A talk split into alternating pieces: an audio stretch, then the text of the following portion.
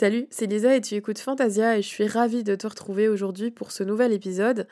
Et pour cet épisode, j'ai décidé de te parler de reconnaissance et de manque de reconnaissance parce que c'est un sujet qui avait l'air de vous intéresser sur Instagram selon le sondage que j'ai fait la semaine dernière. Et du coup, comme ça avait l'air d'être assez impactant pour beaucoup d'entre vous, je me suis dit que c'était peut-être un sujet de podcast intéressant.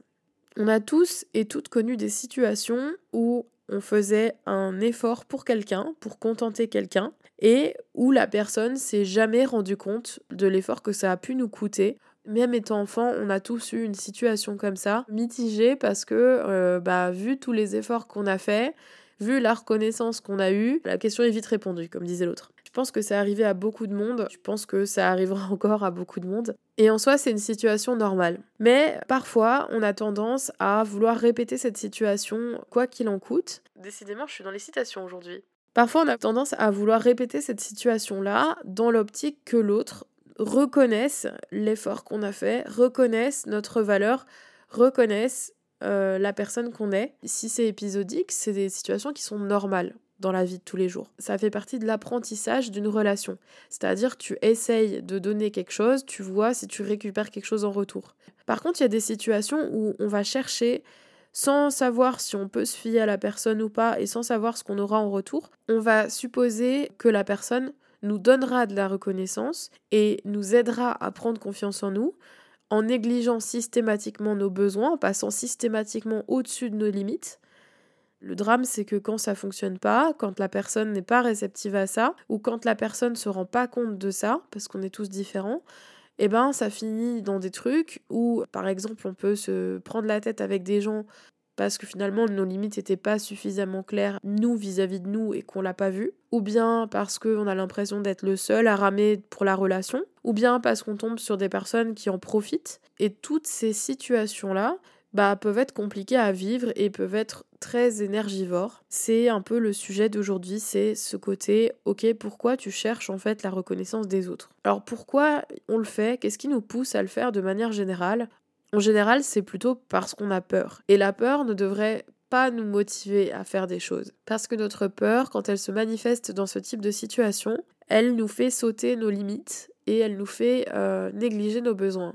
Et ça, c'est la porte ouverte à euh, bah, pas se sentir bien, à euh, se mettre en danger psychologiquement, à se mettre dans des relations qui sont pas forcément saines pour nous parce que on réfléchit pas à ce qu'on veut, etc. Mais alors de quoi on a peur quand on cherche après la reconnaissance des gens? La première peur que j'ai envie de te citer, c'est la peur du rejet, évidemment, puisque c'est celle qui fait qu'on a envie de s'intégrer à des groupes et qu'on a envie de se sentir validé par eux. Ici, je vais utiliser le mot validé parce que ça se prête plutôt bien à la fois à la reconnaissance des personnes qui t'entourent et à la fois à ta reconnaissance propre, mais qui du coup est plus une reconnaissance puisque c'est toi vis-à-vis de toi. Le fait d'être validé par les autres nous permet de nous sentir en sécurité parce que on se sent appartenir à un groupe. La deuxième peur que j'ai envie de te citer aujourd'hui, c'est la peur de ne pas être à la hauteur. Parce que elle implique forcément qu'on a l'impression qu'on va être rejeté parce qu'on n'est pas compétent, parce qu'on n'est pas assez, parce qu'on n'est pas assez bien, etc.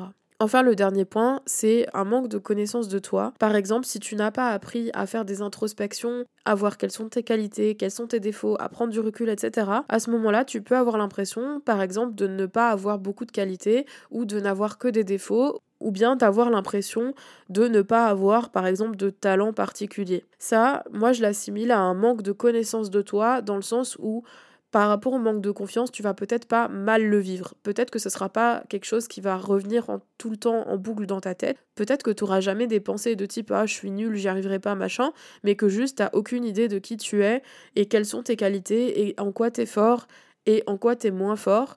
Et donc, comme tu ne connais pas tout ça, eh bien, ça peut être un des facteurs qui fait que tu vas chercher de la reconnaissance à l'extérieur parce que c'est le moyen le plus simple que tu aies trouvé pour apprendre à connaître où sont tes limites et tes besoins. Le truc, c'est que quelle que soit euh, la raison pour laquelle tu vas chercher de la reconnaissance à l'extérieur de toi, euh, ça revient à dire que tu fais dépendre ton bien-être psychologique de quelqu'un d'autre que toi.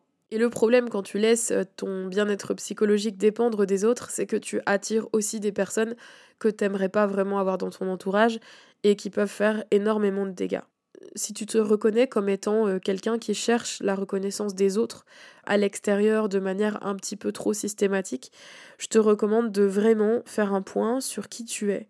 Quelles sont tes valeurs, quelles sont tes qualités, quels sont tes défauts, quelles sont tes limites, quels sont tes besoins, y compris tes besoins incompressibles, les choses dont vraiment tu as besoin dans une relation pour que ça se passe bien. Quelles sont euh, les marges de manœuvre que tu as par rapport à tout ça? Quelles sont tes croyances par rapport à tes relations? Tout ça, c'est important à au moins intellectualiser, y réfléchir et te poser la question. Parce que ça, ça va te permettre de savoir ce sur quoi tu es prêt à plier pour certaines choses et ce sur quoi tu ne veux pas transiger. Quels sont tes no-go là-dedans? Et c'est important parce que ça va te permettre derrière de euh, pouvoir placer tes limites correctement. Et donc non seulement avec une meilleure connaissance de toi, tu auras moins tendance à aller chercher de la reconnaissance à l'extérieur et plus tendance à remarquer toi ce que tu fais par rapport à toi-même. Mais en plus, ça va te permettre aussi de savoir ce qui est négociable et ce qui ne l'est pas quand tu fais quelque chose pour quelqu'un et à quel moment cette personne exagère par rapport à ce que toi tu acceptes. Donc ça fait un double effet, à la fois tu as une meilleure connaissance de toi et à la fois tu arrives mieux à savoir ce qui peut te poser de problème à un moment donné et là où tu marches sur des œufs par rapport à tes limites et là où tu dis non par rapport à tes limites. Donc toujours tout est une question vraiment de ça tourne en rond. Hein. Tu vois là on a parlé de limites dont on avait déjà parlé précédemment, euh, on parle de confiance dont on avait déjà parlé précédemment toutes ces thématiques, en fait, elles sont vraiment liées. Et c'est pour ça que s'il y a un truc qui fonctionne pas bien, eh ben, t'as l'impression que tout ton monde s'écroule. Parce que justement, tout est lié ensemble et ça fait partie vraiment euh, d'un tout. Donc, le grand conseil de cet épisode, et encore une fois, c'est pas un nouveau conseil, c'est quelque chose dont je te parle relativement régulièrement. Apprends à te connaître, apprends à savoir quelles sont tes qualités, quels sont tes défauts, quelles sont tes valeurs, quelles sont tes croyances limitantes, quelles sont les croyances auxquelles tu peux t'accrocher pour les modifier. Et une fois que tu auras tout ça, tu verras que déjà, tu auras plus tendance à être satisfait de toi-même et de ce que tu fais, et moins tendance à aller chercher une validation à l'extérieur. D'autant que obtenir une validation extérieure de qui tu es, c'est plutôt censé être un boost de temps en temps que euh, le pilier de ta confiance en toi, parce que chacun voit les choses différemment et ce qui plaît à l'un ne plaira peut-être pas à l'autre.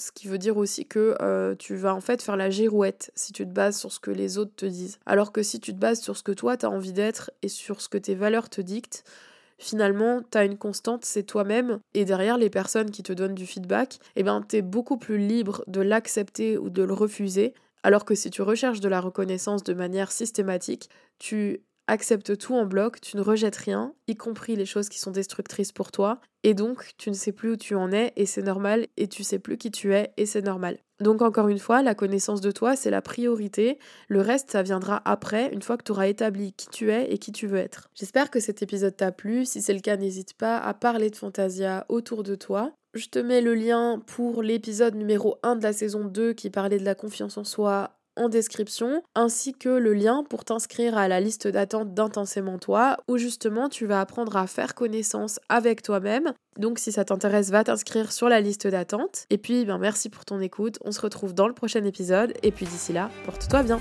Ciao